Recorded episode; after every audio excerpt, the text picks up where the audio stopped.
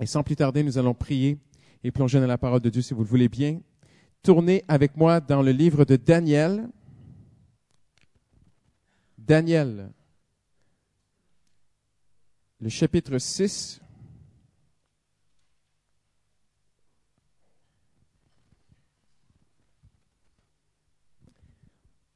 Et nous allons prier. Hallelujah. Seigneur Jésus, merci pour ta présence ce soir, Seigneur, au milieu de nous. Merci, Seigneur, pour ta grâce. Merci pour ton amour, Seigneur. Merci parce que tu es avec nous ce soir. Et Seigneur, je veux te remercier pour cette soirée. Tu as prophétisé par tes serviteurs dans l'Ancien Testament et aussi dans le Nouveau Testament. Tu as dit que tu aurais un peuple pour toi. Que tu auras un peuple, tu as dit, j'aurai un peuple pour moi, qui viendra m'adorer, qui viendra chercher ma face qui montrera à cette, maison de l'Éternel, Sion, Jérusalem, qui aujourd'hui spirituellement c'est l'Église, qui auront de l'intérêt et, un désir de venir à la maison de Dieu pour chercher ta face. Et le prophète Ésaïe a, dit, tu as dit à travers ton serviteur Ésaïe, tu as dit, j'aurai un peuple, ils viendront de partout ils diront, montons à la maison de Dieu pour aller connaître sa volonté pour nos vies. Et Seigneur, je te remercie pour tous ces gens qui sont ici ce soir, Seigneur, dans ta maison, Seigneur, en cette conclusion de, semaine de jeûne et prière. Merci parce que tu as un peuple nombreux, Seigneur, qui t'aime, qui veulent chercher ta face et qui veulent s'approcher de toi. Seigneur Jésus, je veux te remercier pour cette parole que tu as mise sur mon cœur. Elle a été déposée il y a longtemps sur mon cœur pour cette soirée, toute la semaine, malgré les, les, les euh, même si tous les autres messages, je suis certain étaient de toi. Seigneur, mon cœur euh, brûlait déjà à la pensée de ce vendredi soir, Seigneur. Je sais que c'est une pensée qui vient de toi. Je sais, Saint-Esprit, que tu m'as oint. Je sais, Saint-Esprit, que c'est toi qui, qui m'as attiré à toi. Tu m'as parlé, tu m'as touché, tu as déposé cette parole comme du feu dans mon cœur. Tu m'as oint et tu m'as envoyé. Alors maintenant, Saint-Esprit, je proclame le règne de Jésus-Christ dans ce lieu. Je proclame un moment divin pour nos vies ce soir dans ce lieu. Je proclame une parole de Dieu qui fait plus que nous informer, mais qui vient nous transformer, Seigneur Jésus, ce soir. Je proclame une parole qui vient embraser nos cœurs, qui vient brûler nos cœurs, qui vient transformer nos vies. Je proclame une parole qui va prendre vie dans nos vies. Seigneur Jésus, Jean a dit que tu es toi la vie éternelle. Jean t'a présenté dans son premier épître en disant que le, au, commencement, la vie éternelle était tournée vers le Père. C'est toi, Jésus, la vie éternelle. Alors, Seigneur, nous, nous te cherchons toi, Seigneur. Et tu as dit, celui qui m'a trouvé a trouvé la vie, il obtient la faveur de l'éternel. Et Seigneur Jésus, nous venons vers toi ce soir. Je te prie pour cet instant. Je te prie, Seigneur, euh, c'est une parole tellement simple que tu as mis sur mon cœur. Ce n'est pas un enseignement, et beaucoup vont, vont peut-être même retrouver des choses qu'ils connaissent déjà dans ce, euh, euh, de façon biblique dans ce qui va être enseigné ce soir. Mais ce soir, c'est le cri du fond du cœur de Dieu qui va être partagé. Ce soir, c'est un appel. Ce soir, c'est les profondeurs du cœur de Dieu qui parlent aux profondeurs du cœur de l'homme. Et Seigneur, le psalmiste a dit, David a dit, Deep calls unto deep. Les, les, les, les profondeurs suscitent les profondeurs. Et Seigneur, tu fais appel, quand tu parles du fond de ton cœur au cœur de l'homme, tu suscites en lui une réaction et une réponse profonde. Et ce soir, Seigneur, tu lances un appel, mais qui vient du fond de ton cœur.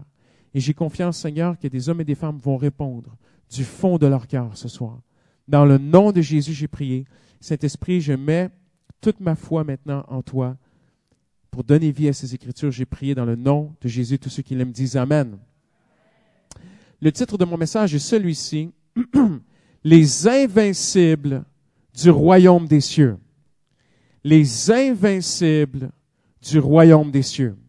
Vous remarquerez, je ne veux pas lancer une nouvelle doctrine, une nouvelle théologie ou un nouvel enseignement tout nouveau dans l'Église, mais c'est profondément biblique vous remarquerez que dans la parole de Dieu, de la Genèse à l'Apocalypse, le peuple de Dieu, même dans l'Église, même dans l'Ancien Testament, même dans Israël, souvent se, se définit par des gens qui sont simplement sauvés dans un premier temps, et deuxièmement, dans ce groupe de gens qui sont sauvés, il y a un groupe qui va aller plus loin, qui est moins nombreux, qui est plus loin.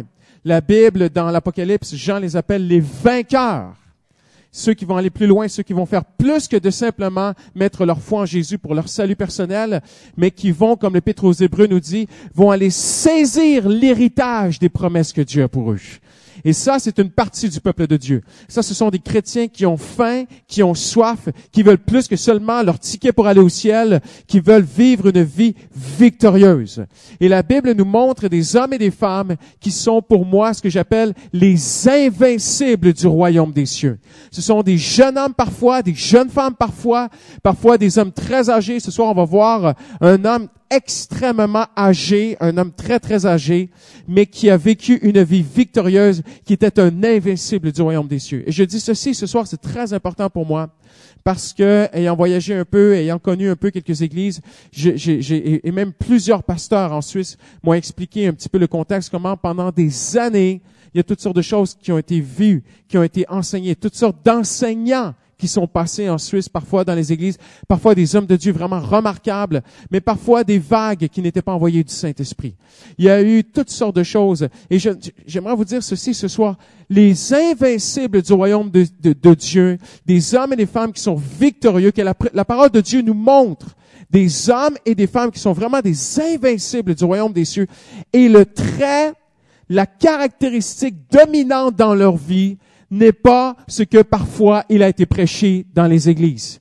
C'est pas nécessairement des hommes qui avaient euh, un, don de, prophète. Et oui, il y a des prophètes, mais ce n'est pas ce qui était mis en avant dans leur vie. Certains, oui, ont pu, euh, euh, par la grâce de Dieu, poser les mains et les malades étaient guéris, mais ils n'ont pas commercialisé la guérison pour devenir un ministère de guérison, un ministère de, et moi je suis un prophète, et moi je suis un guérisseur, et moi je suis ici, et moi j'annonce l'avenir, et moi je mets ma main sur les gens, et je vais leur annoncer l'avenir, et ces choses-là, parfois, sont venues dans l'Église. Il y a eu des bons ministères. C'est vrai qu'il y a des gens vraiment qui ont un don de guérison. C'est vrai qu'il y a des gens, euh, euh, j'avoue, vraiment bibliquement, qui, qui peuvent vraiment apporter une parole qui est prophétique. Mais les invincibles de Dieu, c'est pas non plus des hommes ou des femmes qui sont juste de bons discoureurs, qui, qui euh, se levaient pour parler, qui, qui, qui avaient tellement la langue facile, qui avaient tellement une éloquence quand ils parlaient. C'était pas nécessairement seulement ça. C'était pas non plus des hommes et des femmes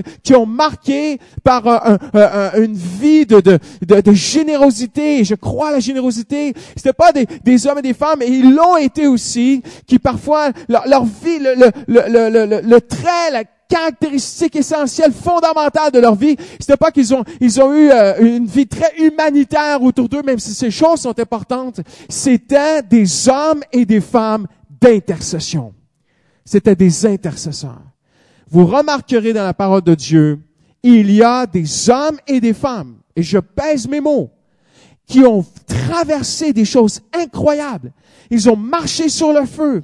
Ils ont été dans la fosse aux lions. Ils ont fermé la gueule des lions. Ils ont vaincu des gens. Ils ont, ils ont euh, traversé des, des, des changements. Ils ont vaincu des empires. Ils avaient tous quelque chose en commun. C'était pas tout ce que j'ai nommé. C'était des intercesseurs. Ils n'étaient pas toujours devant sur l'estrade. Parfois, ils étaient cachés dans la foule de simples hommes euh, et, femmes très ordinaires, mais qui étaient de puissants intercesseurs. Les hommes et les femmes de Dieu, qui sont les invincibles du royaume des cieux, sont des femmes ou des hommes qui sont des intercesseurs. Il y en a beaucoup à travers la parole de Dieu. C'est un sujet qui me tient beaucoup à cœur qui est une étude personnelle dans ma vie depuis plusieurs années. Et ce soir, j'aimerais vous en montrer un. Il y en a beaucoup. Il y, en a, il y a des hommes qui, qui m'épatent et des femmes dans la parole de Dieu qui étaient des intercesseurs extraordinaires. Mais ce soir, j'aimerais vous en montrer un que vous connaissez très bien, qui s'appelle Daniel. Daniel chapitre 6. Quand on arrive à Daniel chapitre 6, Daniel est âgé facilement entre 86 ans et 90 ans. Il est à la fin de sa vie il a plus rien à prouver. Il a vu la gloire de Dieu. Il a réussi sa vie. Il n'y a pas de problème financier. Il est béni de la part de Dieu de tout bord, tout côté. Il a une renommée. Il est respecté. Il a déjà fait trembler des rois. Il est un homme d'autorité. Il est un homme de Dieu. Il a à peu près, selon moi, autour de 90 ans. Il pourrait être à la retraite. Mais il ne l'est pas. Et c'est fascinant parce que même si son corps a vieilli, même si son corps est vieux, son cœur est jeune. Et son cœur est brûlant. Et même s'il est à la fin de sa vie, Parce que le texte qu'on va lire, lui, il ne le sait pas encore, Daniel, mais c'est la dernière année de sa vie. Dans l'histoire qu'on lit, c'est la dernière année de la vie de Daniel. Peu après cette histoire, Daniel va décéder. Mais il n'y a rien qui laisse voir dans ce texte qui, va bientôt mourir. Il est plein de vigueur, il est plein de foi, il est plein de feu, il est plein de désir de voir la gloire de Dieu et il veut voir le peuple de Dieu avancé. Vous connaissez l'histoire? Ça fait 70 ans qu'il est à Babylone. Il est arrivé à Babylone. Il était un adolescent. Il avait autour, d'après les textes bibliques, d'après ce qu'on connaît de lui, il avait autour de 16, 17 ans. Alors nous pouvons bien comprendre que 70 ans plus tard, il avait à peu près 86, 87, 90 ans.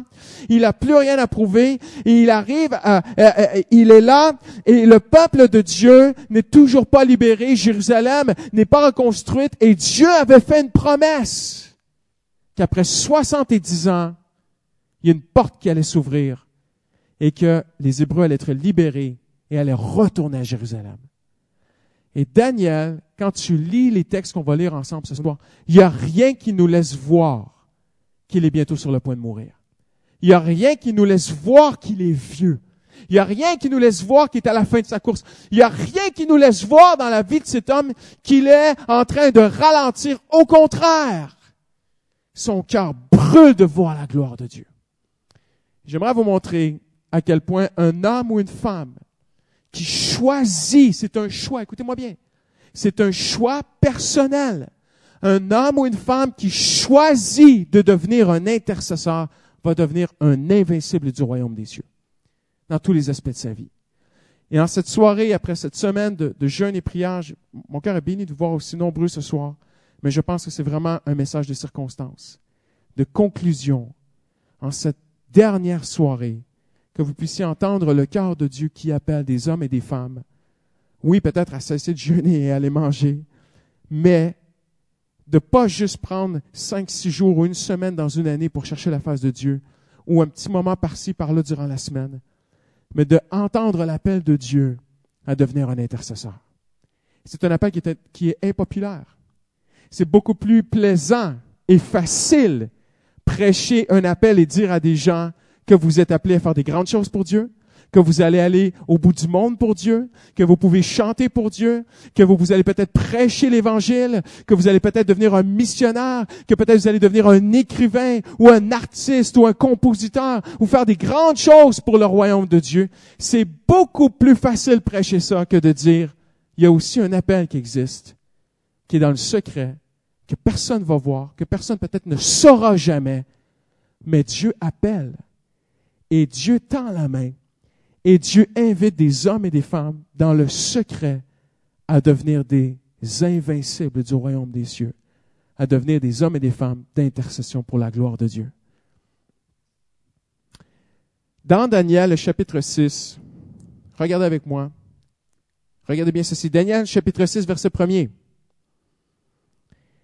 Et Darius, le maître, reçut la royauté à l'âge de 62 ans, verset 2. Darius jugea bon d'instituer sur le royaume les 120 satrapes pour qu'il y en ait dans, dans tout le royaume et au-dessus d'eux. Trois ministres, dont l'un était Daniel, pour que ces satrapes leur rendent des comptes et que le roi ne soit pas frustré. Or, ce Daniel l'emportait sur les ministres et les satrapes, car il avait en lui un esprit extraordinaire. Et le roi projeta de l'établir sur tout le royaume. Tournez avec moi dans Daniel chapitre 9.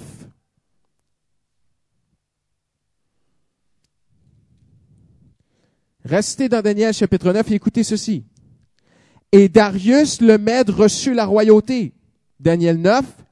En l'an 1 de Darius, fils de Suérus, de la, race des, Mèdes, qui avait été fait roi du royaume des Chaldéens, en l'an 1 de son règne, moi, Daniel, j'ai considéré dans les livres le nombre des années qui, selon la parole du Seigneur au prophète Jérémie, doivent s'accomplir sur les ruines de Jérusalem, 70 ans.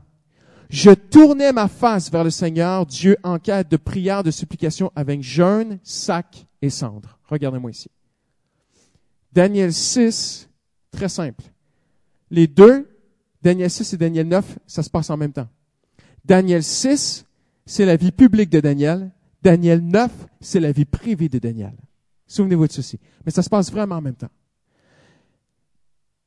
On voit dans Daniel 6 que Daniel est béni on voit dans Daniel 6 que Daniel a un esprit extraordinaire, qu'il est au-dessus des autres, qu'il va littéralement exceller dans son travail. Il va être élevé de la part de Dieu, il va être béni de la part de Dieu, au point même de faire des jaloux. Mais notez bien ceci, son cœur n'est pas là. Le cœur de Daniel n'est pas être le numéro deux du royaume. Le cœur de Daniel n'est pas être le meilleur des trois ministres. Et Daniel, à ce moment-là, c'était pas n'importe quoi. C'était le plus grand empire au monde à l'époque. Et Daniel, sous l'empereur, va être l'homme le plus important de tout l'empire. C'est le rêve de millions d'hommes sur cette planète. Mais son cœur n'est pas là. Daniel 9 nous montre où son cœur est. Le cœur de Daniel n'est pas au succès social, n'est pas au succès humain, n'est pas au succès aux yeux des hommes. Le cœur de Daniel est ailleurs.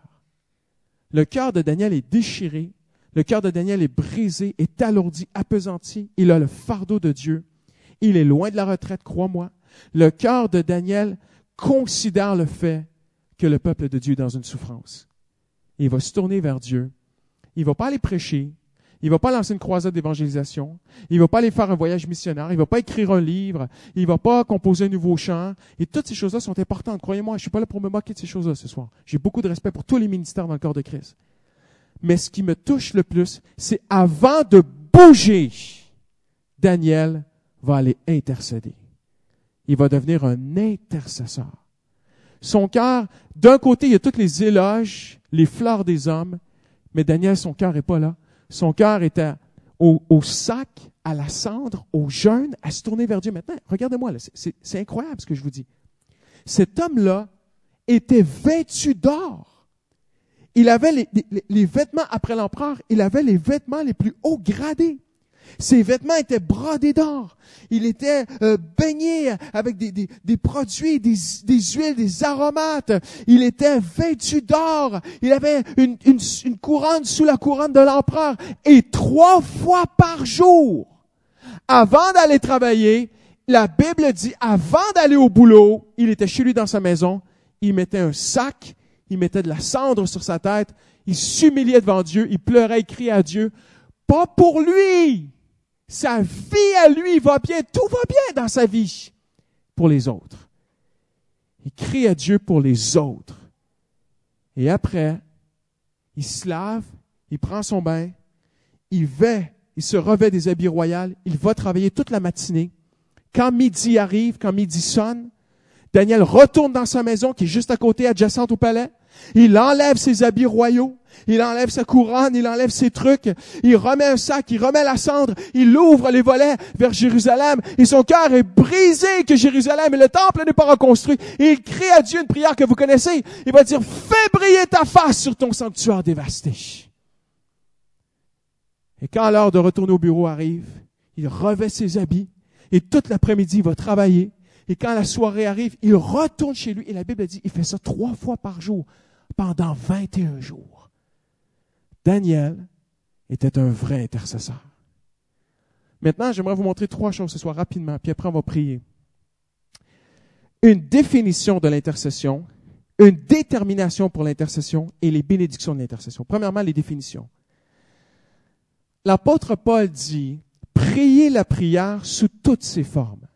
Et il y a toutes sortes de formes de prière. Il n'y a pas que l'intercession. Vous pouvez parler à Dieu comme un ami. Vous pouvez chanter à Dieu. Vous pouvez avoir une communion avec Dieu. Vous pouvez écouter Dieu. Il y a, toutes sortes de façons de prier.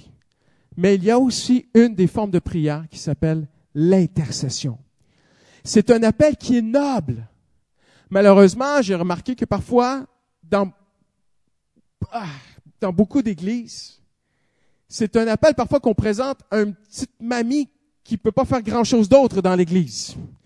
Alors, elle vient voir le pasteur, puis la petite mamie dit, viens voir le pasteur, elle dit, pasteur, j'aimerais servir Jésus. Puis le pasteur, ben, il remarque qu'elle ne sait pas comment ça marche, un ordinateur. Elle peut pas chanter, elle peut pas prêcher, elle est bien âgée. Alors, euh, il veut pas la décourager. Alors, elle lui dit, mamie, euh, tu, tu, pourrais, tu pourrais avoir un ministère d'intercession. Et malheureusement, dans nos cercles évangéliques, parfois, le ministère d'intercession est vu comme étant un ministère ou un service pour ceux qui ne peuvent, pas, qui peuvent pas rien faire d'autre. Mais ce n'est pas, pas biblique. L'intercession est un ministère qui est noble. Dans l'Ancien Testament, ce n'était pas n'importe qui qui pouvait intercéder. C'était les plus hauts placés devant Dieu qui pouvaient intercéder. Des hommes comme Moïse ont été des intercesseurs.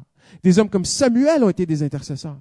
Parfois, le peuple venait vers un homme puis il disait, intercède. Même Pharaon s'est humilié devant Moïse et il a dit, intercède pour nous. C'était un ministère très noble. Intercéder, on pourrait dire dans nos termes modernes, séculiers, non chrétiens, c'est comme un plaidoyer devant un tribunal. Alors un intercesseur, ce serait comme un grand avocat. Un intercesseur dans une grande cause, à un très haut tribunal, eh bien, l'intercesseur, on pourrait dire, c'est un avocat qui a, une notoriété, qui a une grande réputation, qui a beaucoup de respect, qui a une, excellente réputation. On va faire appel à, cet, à cet avocat pour aller plaider notre cause. C'est ça un intercesseur devant Dieu. J'aimerais vous dire ceci ce soir. Si dans votre cœur, le Saint-Esprit vous appelle à l'intercession, c'est une grâce qu'il vous fait. S'il y a une petite voix dans votre cœur qui dit, viens te placer devant moi et viens me prier pour les autres. Viens te tenir devant moi pour les autres. C'est un appel noble que Dieu vous lance. C'est une grande grâce c'est un appel à implorer Dieu avec énergie et persévérance. C'est pas de la méditation, c'est pas de la contemplation, c'est pas une petite discussion avec Dieu. L'intercession, c'est une prière énergique et persévérante. La prière fervente du juste a une grande efficacité. C'est un appel qui est personnel. C'est un appel qui ne se délègue pas à quelqu'un d'autre. Imaginez un homme qui arrive le 1er janvier à sa femme et qui lui dit, chérie, j'ai pris une résolution ce début d'année 2012. Je vais, je vais, je vais, je me mets en forme. Vous dites ça? Ah, ah, se remettre en forme, non? Oui, ça se dit. Ah, je, je, je me, chérie, j'ai pris quelques kilos, là, durant les fêtes de Noël, et puis, euh, je vais me remettre en forme, chérie. Et sa femme est toute contente. Ah, chérie, tu me fais plaisir. Tu vas prendre soin de ta santé. Oui, oui, franchement, là, il euh, faut se mettre au sport. Alors, j'ai pensé au vélo. J'ai pensé à la salle de muscu. J'ai pensé à la natation et j'ai pensé aussi à un club de foot. Et puis tout ça, ça sera fait. Mais chérie, c'est toi qui vas y aller pour moi. Vous croyez que ça va marcher? Ça se délègue pas. Il des choses qui se délèguent pas. Si sa femme y va, c'est elle qui va en bénéficier. C'est elle qui va se faire une santé. C'est elle qui va se remettre en forme. Mais tu peux pas dire à quelqu'un, prie à ma place. Un pasteur, je pointe le doigt vers moi, un pasteur qui ne prie pas ne peut pas dire mon ministère est soutenu parce qu'il y a des femmes d'intercession dans l'Église. Non, non. Dieu va bénir l'Église, Dieu va bénir les, femmes d'intercession, mais Dieu bénira pas le pasteur. Parce que ça ne se délègue pas. C'est un appel qui est personnel. C'est moi qui dois être premièrement un intercesseur. C'est moi qui dois premièrement me tenir devant Dieu. C'est un appel qui est personnel. Un jour, quand j'étais au Canada, juste avant de quitter le Canada, quelques mois avant. À la sortie de l'église, je rencontre un papa.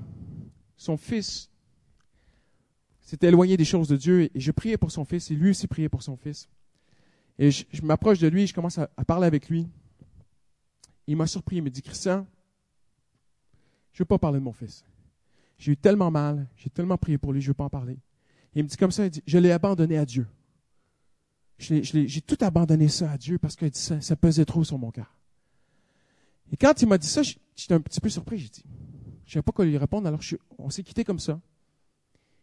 Et je suis allé dans mon bureau, j'ai pris le téléphone, j'ai appelé mon papa. Quelques jours après, ça, me tracassait cette histoire, cette réponse. J'ai abandonné mon fils à Dieu.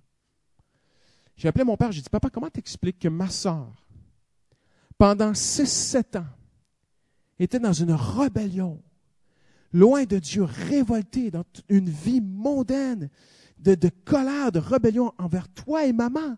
Elle avait quitté la maison, elle avait fait euh, en fracas et tout. Comment t'expliques qu'après 6-7 ans, elle est rentrée à la maison un samedi soir à 23 heures, elle est arrivée, elle s'est jetée à genoux dans la cuisine devant vous, les larmes aux yeux, puis elle a dit, je veux donner ma vie à Jésus.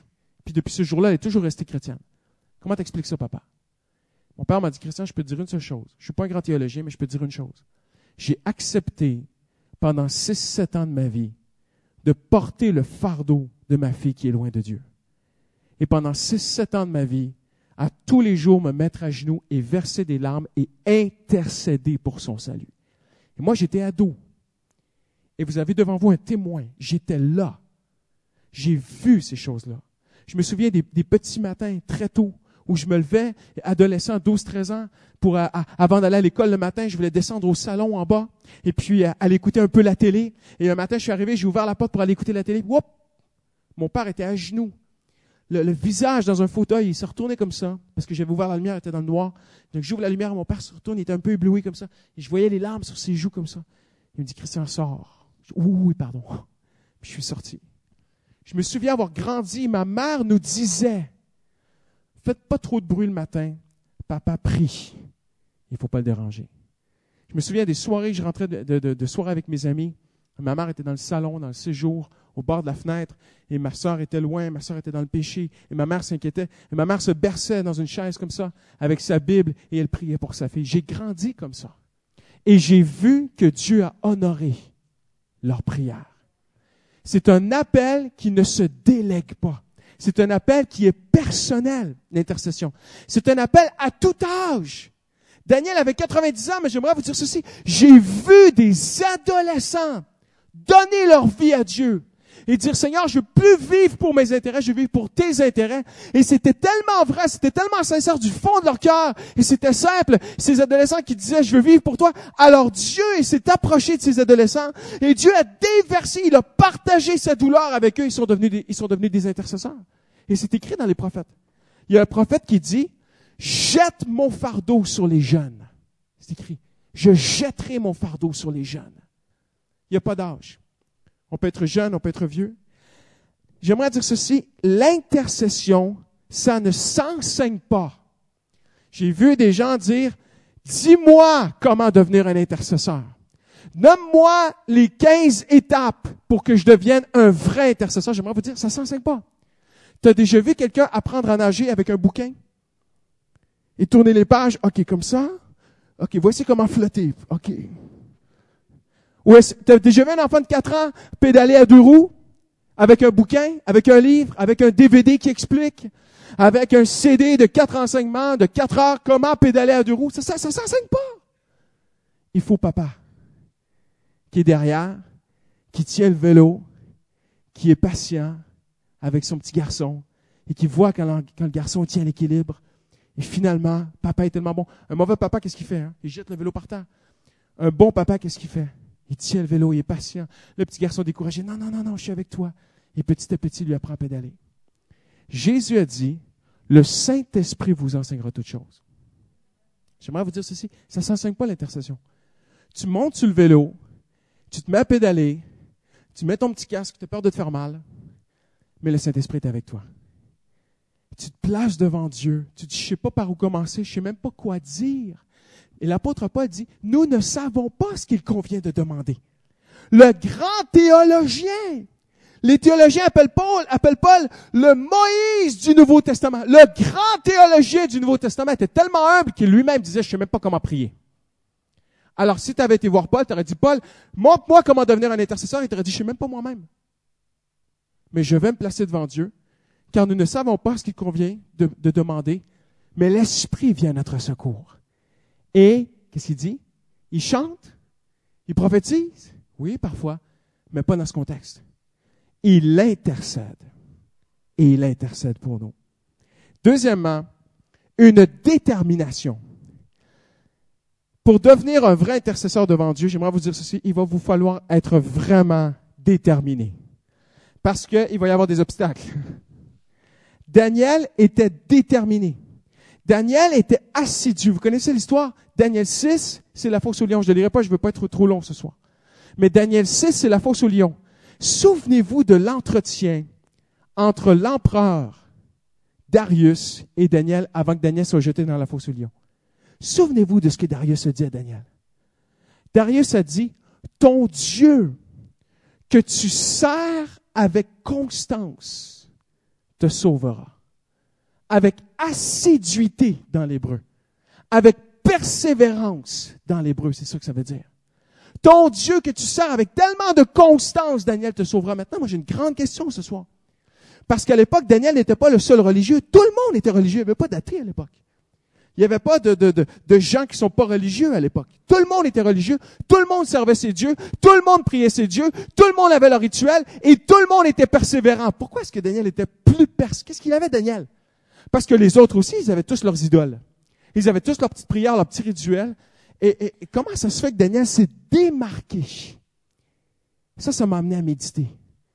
Pourquoi est-ce que l'empereur dit, ton Dieu, que tu sers avec tellement d'assiduité, de constance, te sauvera? Parce que l'empereur Darius a vu dans la vie de Daniel quelque chose de différent des autres. Quand dit, le décret a été signé d'interdiction d'adorer, tous les autres ont arrêté. OK, pas de problème, je veux pas que ma tête se coupe, j'arrête. Donc mon idole, machin, je l'ai pris plus pendant 21 jours, c'est pas grave. Parce que de toute façon, ça ne voulait pas dire grand-chose pour eux. Et le roi a vu que Daniel, même s'il y a des obstacles, il continue. Même s'il y a des interdictions, il continue. Même s'il y a des décrets qui sont signés, il continue. Et le roi a dit, Daniel, tu es vraiment déterminé. J'aimerais vous dire ceci, pour être un intercesseur, il faut être déterminé. Daniel était tellement déterminé, regardez bien ceci, malgré les changements économiques, malgré ses besoins personnels, malgré les changements politiques, en une nuit, l'empire babylonien a tombé. Le lendemain, c'était les Mèdes et les Perses. Il y a des gens qui ont perdu leur vie, il y a des gens qui ont perdu leur poste, il y a des gens qui, se menaçaient. Il est arrivé toutes sortes d'anarchies pendant, il y a eu une nuit anarchique dans ce changement d'empire et Daniel, lui, se tient devant Dieu. Et tout le monde autour de lui peut bouger. Daniel ne bouge pas. J'aimerais vous dire parfois, ça n'en prend peu pour qu'on arrête de devenir des intercesseurs. Parfois, tout à coup, mon couple va pas bien, je jette l'éponge. Ça marche pas la prière. Mes finances sont touchées, je serai plus un intercesseur. Et Dieu, Dieu veut bénir vos finances. Dieu aime ses enfants. Dieu peut prendre soin de ses enfants. Hier soir, après la réunion de prière, j'ai pris le panier avec toutes les requêtes de prière. J'ai lu à peu près 25 requêtes de prière. Sur les 25 requêtes de prière que j'ai lues, je peux dire qu'il y en avait au moins 19 qui traitaient de gens qui ont des soucis financiers dans leur vie. Et j'aimerais vous dire ceci, Dieu vous aime. Et Dieu est Jéhovah Jireh, Dieu l'Éternel qui pourvoit. Il veut pourvoir à chacun de nos besoins et il pourvoit. Mais Dieu cherche un homme ou une femme qui a des problèmes financiers et qui va dire, même si j'ai des besoins personnels, je vais quand même être un intercesseur pour Dieu. Je vais quand même être une femme que même si dans ma vie j'ai des besoins, je vais quand même me tenir devant Dieu pour les autres. il a eu des menaces sur sa vie. Il a été euh, bousculé physiquement. Il a été violenté, Daniel. Parce que la Bible dit qu'ils l'ont pas descendu avec un escalier dans la fosse au lion. Dans l'hébreu, ça dit ils l'ont jeté dans le trou. Ils l'ont lancé. Ils l'ont pas, ils vont le remonter avec une corde, mais ils l'ont lancé dans la fosse au lion. Dans l'hébreu, ça dit jeter, lancer. Daniel a été, a été euh, brusqué, physiquement poussé, mais il n'y a rien qui pouvait l'arrêter. Il n'y a rien qui pouvait l'empêcher d'être un homme de prière, un homme qui cherche la face de Dieu, un intercesseur. Il se retrouvait dans une fosse au lion. Mais moi, ça me touche, ça, dépasse, ça dépasse mes capacités humaines. C'est surhumain. C'est le Saint-Esprit qui l'a aidé. Mais Daniel se retrouvait à un endroit où il voulait tellement voir la gloire de Dieu venir sur Jérusalem, parce que c'était sa prière en Daniel 9, fais briller ta face sur ton sanctuaire dévasté. dévasté. Et Daniel s'est tenu devant Dieu. Et même si une loi a été signée, décrétée au Parlement pour l'empêcher de prier, parce que vous, connaissez l'histoire, hein? C'était pas pour tout le monde. En fait, les ministres et les satrapes, ils visaient Daniel. Ils voulaient signer un décret pour l'arrêter de prier. Parce qu'ils savaient, parce qu'en fait, vous savez ce qu'ils voulaient? Ils voulaient le tuer parce qu'ils étaient jaloux. Et ils savaient que Daniel était tellement déterminé qu'ils se sont dit, ben, il n'y a rien qui l'empêche de prier. Il n'y a rien qui l'arrête de prier, cet homme-là. Donc, on va interdire qu'il prie son Dieu comme ça on pourra le tuer. C'est incroyable, hein? Et la Bible dit, quand Daniel a lu la lettre, il l'a lu, il l'a mis de côté, et la Bible dit, et il pria comme les autres fois. Je suis certain que son cœur a tremblé un peu plus cette fois-là, parce que Daniel était humain. Je suis certain qu'il y avait une souffrance supplémentaire dans son cœur. Où Daniel s'est dit, Seigneur, je souffre pour les autres, je souffre pour mon peuple, et c'est moi qui se prend des coups en plus, c'est moi qui ai attaqué. Mais Seigneur, comme l'apôtre Paul a dit, rien ne me séparera de l'amour de Jésus. Seigneur, même si je dois en mourir, il n'y a rien qui va m'arrêter d'intercéder pour mon peuple. Et alors qu'il est en train d'intercéder, peut-être que Daniel s'imagine une protection surnaturelle. Peut-être que Daniel s'imagine, mais Seigneur, je prie, il n'y a personne qui va m'arrêter.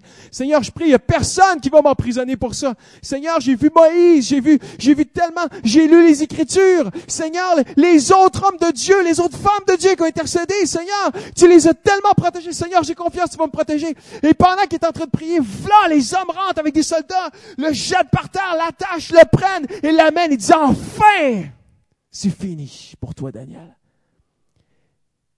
Et l'auteur aux nous dit que Daniel était un homme de foi. Et la Bible dit qu'alors qu'il descendait dans la fosse au lion, sa foi, elle, montait vers Dieu. Et il disait, Seigneur, j'ai confiance en toi. Et Dieu honorait sa foi. Et Dieu fermait la gueule des lions. Mais même entouré de lions, il n'y a rien qui empêchait Daniel de prier. Vous savez quoi? Je suis convaincu que cette nuit-là, Daniel, c'est mon opinion, hein, je m'excuse, je suis convaincu que cette nuit-là, dans la fosse au lion, Daniel en a profité. Puis il s'est dit, ben j'ai un petit moment tout seul, je vais continuer à prier pour Israël. Parce que c'était sa vie, c'était sa passion. Maintenant, en terminant, il y a une bonne nouvelle extraordinaire, c'est qu'il y a des bénédictions. Il y a des bénédictions extraordinaires réservées pour ceux qui veulent devenir des intercesseurs. Daniel va voir l'ascension de Jésus. Saviez-vous ça? C'est marqué, il va même le décrire. Il va avoir une vision de Jésus qui arrive au ciel. Vous pourrez lire dans la Bible. C'est écrit dans ses visions. Daniel dit, je vis un fils d'homme qui arrivait avec, sur les nuées et la couronne lui a été donnée. La royauté lui a été donnée. Ça, c'est quand Jésus est ressuscité et qu'il est monté au ciel. Saviez-vous ça? Daniel a vu prophétiquement en vision l'ascension de Jésus. Daniel a vu le règne de Jésus-Christ. C'est écrit. Daniel a vu la croix. Un ange est venu dans son salon lui donner la date du salut des hommes et d'un sauveur qui allait être retranché, qui allait mourir pour les hommes. Pas beau ça? Un intercesseur a des privilèges. Il a des révélations de Dieu, mon ami. Ça me touche tellement. Daniel a été appelé un chouchou de Dieu. Vous savez ça? C'est écrit dans la Bible. Vous savez que Dieu a des chouchous? Oui, Dieu a des chouchous. C'est pas un titre social, c'est pas à cause de ses œuvres. Les intercesseurs sont les chouchous de Dieu. Je pèse mes mots. Parce qu'un ange va venir le voir à deux reprises puis va lui dire, Daniel, homme de prédilection. En d'autres mots, homme bien-aimé. Et c'était très rare qu'un ange pouvait dire ça à un homme dans la Bible. Un intercesseur, c'est un bien-aimé. Il va avoir des privilèges, il va avoir des bénédictions que les autres parfois n'auront pas. Il va être touché par la main de Jésus. Je suis convaincu, je peux vous prouver théologiquement que c'est Jésus qui l'a visité. Il a été révélé de l'avenir qui s'en venait. Il a été rassuré face à l'avenir qui était sombre. Il y a des promesses qui lui ont été faites face à l'avenir qui allait, être difficile la Bible dit qu'il avait reçu un esprit extraordinaire dans son travail. Vous êtes ici aujourd'hui, vous travaillez dans les finances, vous êtes dans, dans, une société, vous travaillez dans une boîte. J'aimerais vous dire ceci, si vous voulez monter dans la société, devenez un intercesseur. Vous voulez que Dieu bénisse votre travail, devenez un intercesseur. La Bible dit, Daniel 9, Daniel est un, un intercesseur. Daniel 6, la Bible dit qu'il était meilleur que tous les autres. La Bible dit qu'il était le meilleur à son travail. Les jeunes, vous voulez exceller à l'école, tu vas avoir les meilleures notes, deviens un intercesseur. Je suis convaincu ce soir. Daniel était meilleur que les autres. C'est un intercesseur. Il avait un esprit extraordinaire. La Bible dit qu'il était irréprochable dans tout son travail. Parce que c'était un intercesseur.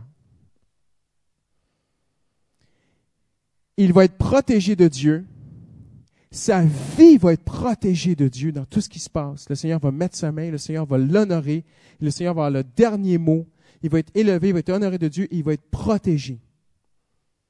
Saviez-vous que Jérémie était un intercesseur? Et quand l'empire de Babylone, donnez-moi cinq minutes, j'ai terminé.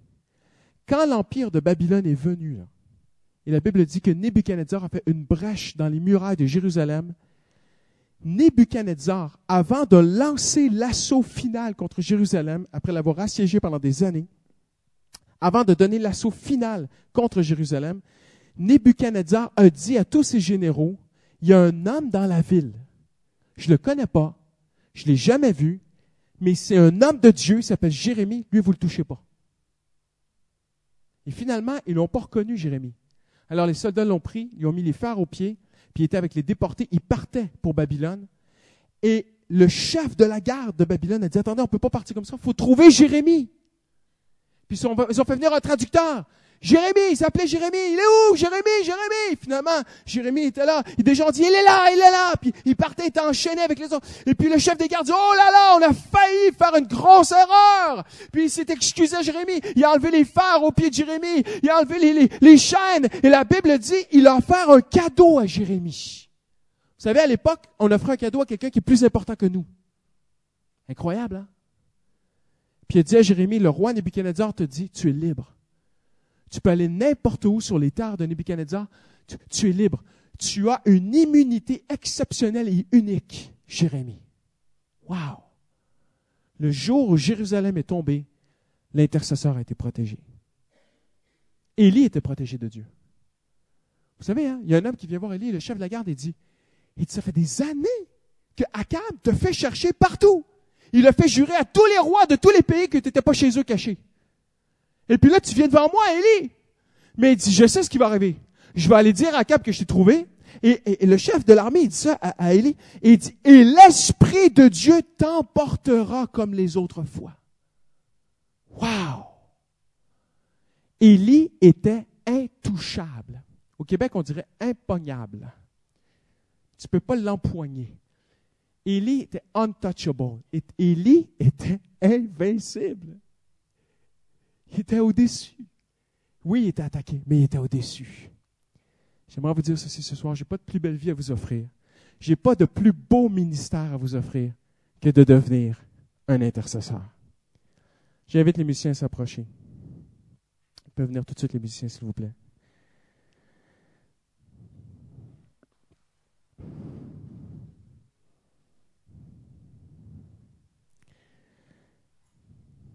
Daniel a excellé dans son travail.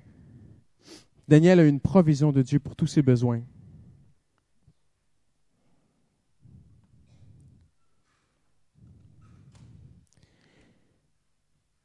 Et je termine avec la plus belle des bénédictions. Vous dites, oui, mais pasteur, Daniel a prié, mais est-ce qu'il a été répondu à sa prière pour être pratique? Oui. La même année, il a été répondu. La Bible dit, Esdras chapitre 1 nous dit, que le Saint-Esprit a visité l'empereur. Le Saint-Esprit a touché l'empereur. Ce n'est pas écrit dans la Bible, mais la tradition juive, juste un instant, la tradition juive nous enseigne que Daniel aurait eu un moment privilégié avec l'empereur. Il aurait montré à Cyrus son nom dans les prophéties et que Dieu l'aurait touché. Et que c'est là qu'il aurait écrit Esdras chapitre 1 où l'empereur lui-même écrit que Dieu l'a visité, que Dieu l'a touché et qu'il doit libérer le peuple de Dieu. Est-ce que Dieu a répondu à Daniel? Oui. 50 000 personnes ont été libérées de Babylone à cause de la prière d'un homme. Je suis convaincu que Daniel n'était pas le seul à prier. Je suis convaincu qu'il y avait d'autres personnes aussi que Dieu avait suscité dans le secret à intercéder. Mais j'aimerais vous dire ceci. La plus bonne de toutes les nouvelles, c'est que non seulement Dieu a protégé, béni, aidé Daniel dans sa vie, mais Dieu a répondu à sa demande. Daniel a dit, fais briller ta face sur Jérusalem, et Dieu a fait briller sa face sur Jérusalem. Vous avez une réponse à donner au Saint-Esprit ce soir. Parce que le Seigneur parle à votre cœur déjà. Même avant que vous veniez ici ce soir, je le sais dans mon cœur, le Seigneur te parle. Et le Seigneur te demande d'arranger maintenant, donnez-moi vraiment toute votre attention en cette dernière minute. Le Seigneur te demande de réorganiser ta vie pour chercher l'Éternel, pour devenir un intercesseur. Et il y en a, je sais, vous dites, pasteur, j'aimerais devenir un intercesseur, mais je, suis une femme monoparentale, je travaille, j'ai deux enfants, j'ai un appartement, j'ai tellement de choses à faire dans une journée. Pasteur, tu, ne me libères pas ce soir, tu mets un poids sur moi. Non, non, non, non, non, non. Le Seigneur te demandera peut-être pas de, prier six heures ou quatre heures par jour. Mais le Seigneur va te demander un temps que toi et lui, vous savez que c'est ce temps-là que tu devrais lui donner. Il va falloir que tu sacrifies d'autres choses pour ça. Mais si tu le fais, les filles, restez avec moi s'il vous plaît, les filles. Merci. Mais si tu le fais, le Seigneur va te bénir. Quand j'étais pasteur, à un moment donné, le Saint-Esprit m'a parlé et il m'a dit, Christian, donne-moi plus de temps dans la prière. J'ai dit, Seigneur, je ne peux pas. Je suis débordé, j'ai tellement de travail, j'ai tellement de trucs. Je ne peux pas te donner plus de temps. Je t'en donne déjà, Seigneur. le Seigneur m'a dit, Christian, je, t'appelle à être un intercesseur. Pas juste un pasteur, tu dois être un intercesseur. Donne-moi plus de temps. Et j'ai dit, Seigneur, OK, donne-moi un assistant et je vais te donner plus de temps. Le Seigneur m'a dit, non. Donne-moi plus de temps et je vais te donner un assistant. Alors j'ai fait un pas de foi. J'avais des dossiers sur mon bureau, j'avais des charges, j'avais des, trucs à gérer. Ah, la boîte vocale de mon téléphone débordait de messages. Pasteur, rappelez-moi. J'ai dit, Seigneur, les gens vont s'énerver contre moi. Seigneur, qu'est-ce que je fais? C'est par la foi que j'ai fait. J'ai commencé à donner plus de temps au Seigneur dans la prière. Sur la promesse, le Seigneur m'a montré, regarde Daniel, il excellait dans son travail. Christian, si tu pries, je vais te donner d'exceller dans ton travail, je vais multiplier ton travail.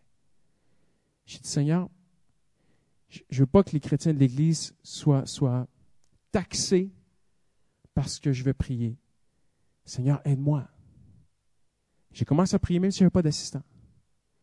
Il y a un gars qui m'appelle, pasteur, quelqu'un que je connaissais très bien, un homme de confiance, dans mon groupe de jeunes. Il dit, écoute, j'ai perdu mon travail, j'ai perdu mon boulot, je suis sur le chômage pendant six mois, je suis allé au bureau du chômage, ils m'ont dit Trouve-toi pas un travail, c'est juste pour six mois, euh, prends six mois de congé, puis bon, tu toucheras tes allocations, ton chômage, tout ça. Puis, puis j'ai raccroché le téléphone, le Saint-Esprit m'a dit Appelle Christian Robichaud, il a besoin d'aide.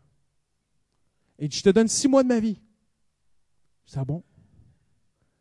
Il m'a dit, il est venu dans mon bureau, puis il m'a dit, il m'a expliqué, il m'a dit, le Seigneur m'a dit que je dois venir t'aider à faire des tâches logistiques et techniques et administratives dans l'Église pour t'aider pour que toi, tu sois libéré pour chercher la face de Dieu.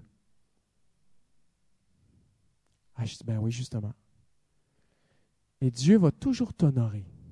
Maintenant, ce que Dieu a fait pour moi, il, il va le faire pour toi, mais pas de la même façon. Ça va être ton histoire à toi. Mais si tu deviens un intercesseur, Dieu va t'aider. Il va t'aider avec tes enfants, il va t'aider avec tes courses, il va t'aider avec ton travail. Il va faire que, moi, j'ai vu ma femme euh, passer où ça passait pas avec son caddie à, la COP. Euh, j'ai vu des gens, euh, alors qu'il y avait des bouchons de circulation, tout à coup, pour eux, ça passe parce qu'ils sont des intercesseurs. Et Dieu n'a pas beaucoup d'intercesseurs, donc il les chouchoute. Il en prend soin de ses intercesseurs. Amen. Hallelujah.